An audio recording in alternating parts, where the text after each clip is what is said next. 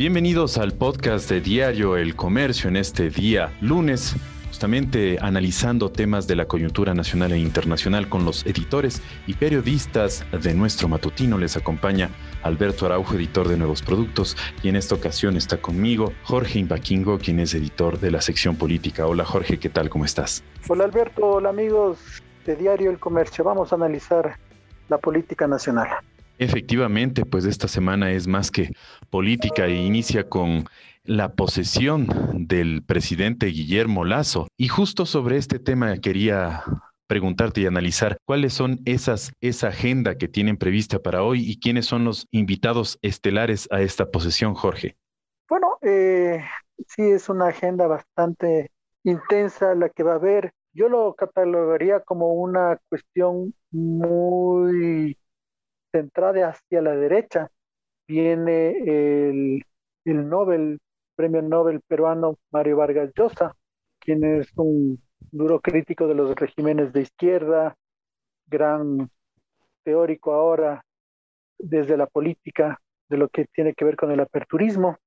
Viene él, por ejemplo, viene el, rey de España, y en esa línea también eh, podemos ver que está eh, Sebastián Piñera, el, el, presidente de Colombia, Duque, que también está a, a la derecha. Entonces, sí hay como, esa, esa es como la, las personas que vienen y muestran este, este viraje, ¿no? Entonces, por ahí podemos entender ya por dónde van las cosas.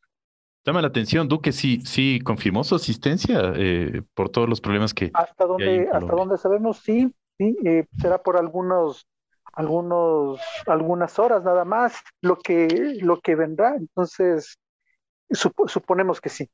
De ahí, eh, tengo entendido, la mañana está, está prevista la posesión. ¿Quién le pone la, la banda presidencial? ¿Le pone el presidente, el saliente presidente Moreno o, Guadalupe Llori? Todavía no se sabe ese detalle.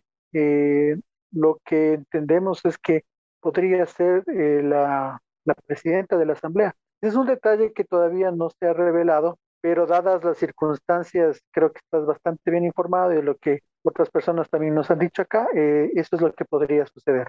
Listo. ¿Y qué otros detalles llaman la atención un poco? Hay también previsto una firma de decretos en la, en la tarde. Me imagino que igual el, el tema de aforo será un poquito controlado. Sí, por estar en el tema de la pandemia, pues los aforos van a ser controlados. La, la jornada empieza muy temprano en la mañana, el, el, el, día lunes 24 de mayo. A las siete y media hay una misa te deum de agradecimiento en la que estará el presidente electo Lazo.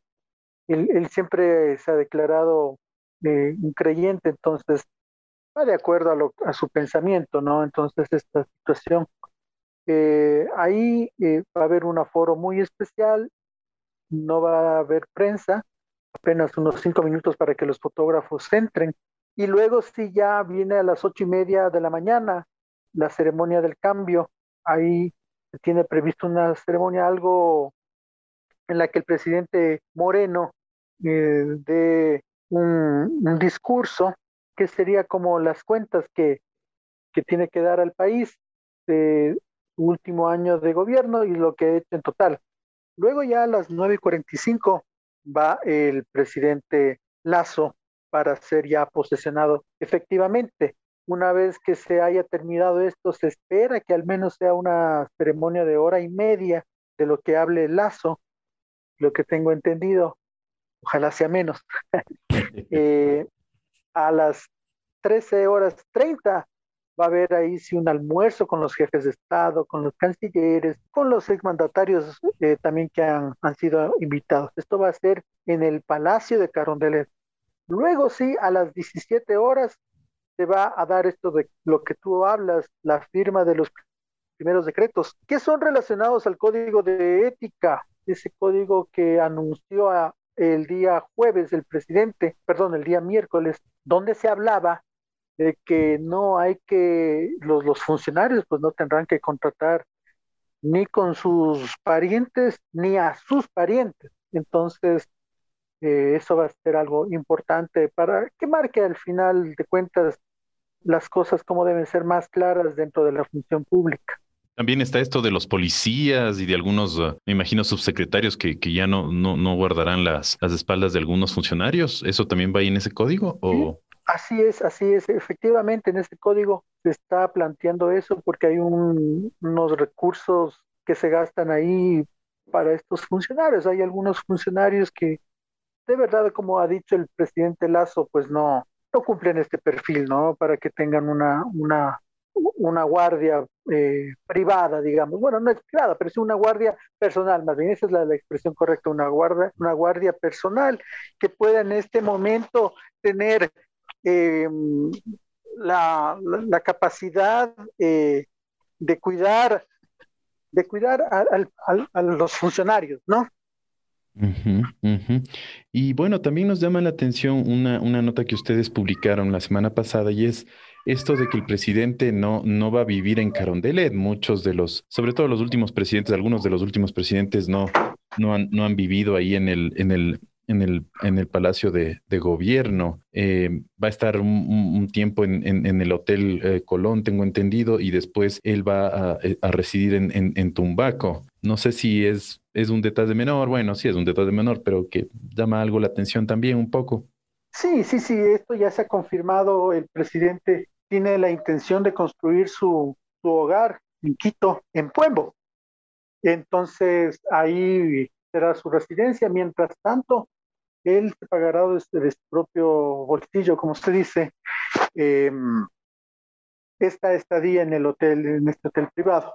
De acuerdo a eso, eh, creo que es importante decir que sí es, eh, es algo relevante. Sí me parece que es algo relevante porque de alguna forma son gastos en los que infiere el Estado, ¿no? Entonces, eh, que él lo anuncie que va a ser de su propio bolsillo me parece algo interesante. Cambia un poco la situación también, ¿no?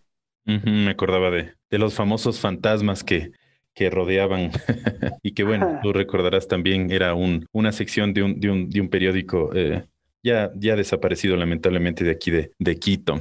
Recuerdo un, una sección humorística. Y bueno, finalmente... Eh, para, cerrar esto, solo un, una curiosidad que me llama también la atención que usted, eh, hablábamos entre, entre editores en, eh, la semana pasada, es que en estos cambios de mando eh, uno está ceñido a la administración anterior, un poco al, protocolo, a, todo el equipo de comunicación de la administración anterior y relaciones públicas y de repente el mismo día también tiene que estar conectado con, el, con el equipo de comunicación del nuevo gobierno, ¿no? Sí, pareciera poca cosa, pero eso sí es un un cambio bastante complejo. Eh, hasta hace, estamos hablando hoy viernes y hasta hace poquito no tenían definida esa situación.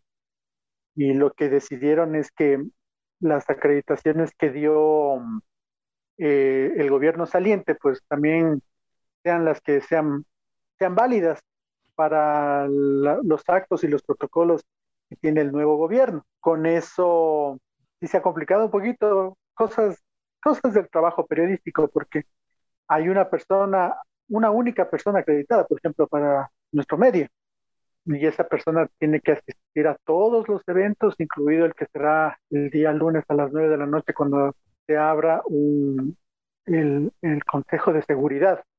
Uh -huh, Entonces sí, son cosas que complican, ¿no? Pero bueno, esto se superan, más bien creo que son unas anotaciones al lado de la página y, y, nada más. Yo sí realmente esperaría que haya un cambio en la forma eh, de comunicar. No se abusen de las, de las, de las eh, cadenas nacionales. Ahora, por cualquier cosa te mandan una cadena nacional. Uh -huh. A veces cosas irrelevantes. Que se, sí. que se vea en realidad cuáles son, cuáles son los puntos importantes que se deben tener eh, para comunicar. Uh -huh. Y también la, el acceso a la prensa a varias cosas. Me ha preocupado bastante que de todos los actos que va a hacer el nuevo presidente, pues eh, prácticamente solo se puede asistir a uno, bueno, dos. Uno que es a las 5 de la tarde, el tema de, de la firma de los primeros decretos, donde va a firmar este decreto del que hablábamos del código de ética y, la, y, el nombramiento de los ministros, y otro a las nueve de la noche el, el tema de, de, seguridad. Para el resto de actividades, pues todo está, todo está restringido para la prensa. Mm, sí, sí. Pero, y, creo que esto es más bien por la pandemia. Eh, espero que no sea una cuestión que perdure en, en, el tratamiento de la relación entre prensa y, Estado. Sí, sí, sí, sí, para nada que, que se que se amplíe y que se abra y que siempre haya un continuo, una continua apertura con los medios, sobre todo para, para entrevistas y este tipo de seguimientos. Bueno, Jorge, muchísimas gracias por acompañarnos. El día de hoy todos creo que vamos a estar eh, súper conectados con, la, con el cambio de mando, con la transición. Eh, tú estarás también, me imagino. Creo que no estás de, turno, pero igual, eh, pero igual vas a estar ahí de turno. pero eso es es, es, divertido y es entretenido realmente. Estas, y es histórico. Después uno se acuerda de las posesiones y es una maravilla. Sí. Así es. Y justamente conversando con mis compañeros de la sección decíamos que esto es como nuestra final de fútbol, ¿no? Como para los periodistas deportivos. Entonces no importa, no se queda a altas horas de la noche o si tiene que hacer, redoblar un esfuerzo. Esto todo por, uno por la experiencia, pero más que la experiencia por informar a las personas. Efectivamente. Bueno, querido Jorge, te agradezco por, por acompañarnos el día de hoy. Muchísimas gracias. Muy amable, Alberto, para ti y al resto de amigos que tengan un resto de día espectacular. Efectivamente, gracias Jorge y a todas las audiencias que estuvieron con nosotros el día de hoy. Gracias, el día de mañana nos vemos en otro podcast. Les, acompañó el día de hoy Jorge Imbaquingo, él es editor de la sección política de Diario El Comercio y Alberto Araujo, editor de Nuevos Productos. El día de mañana otro podcast. Que tengan un excelente día. Adiós.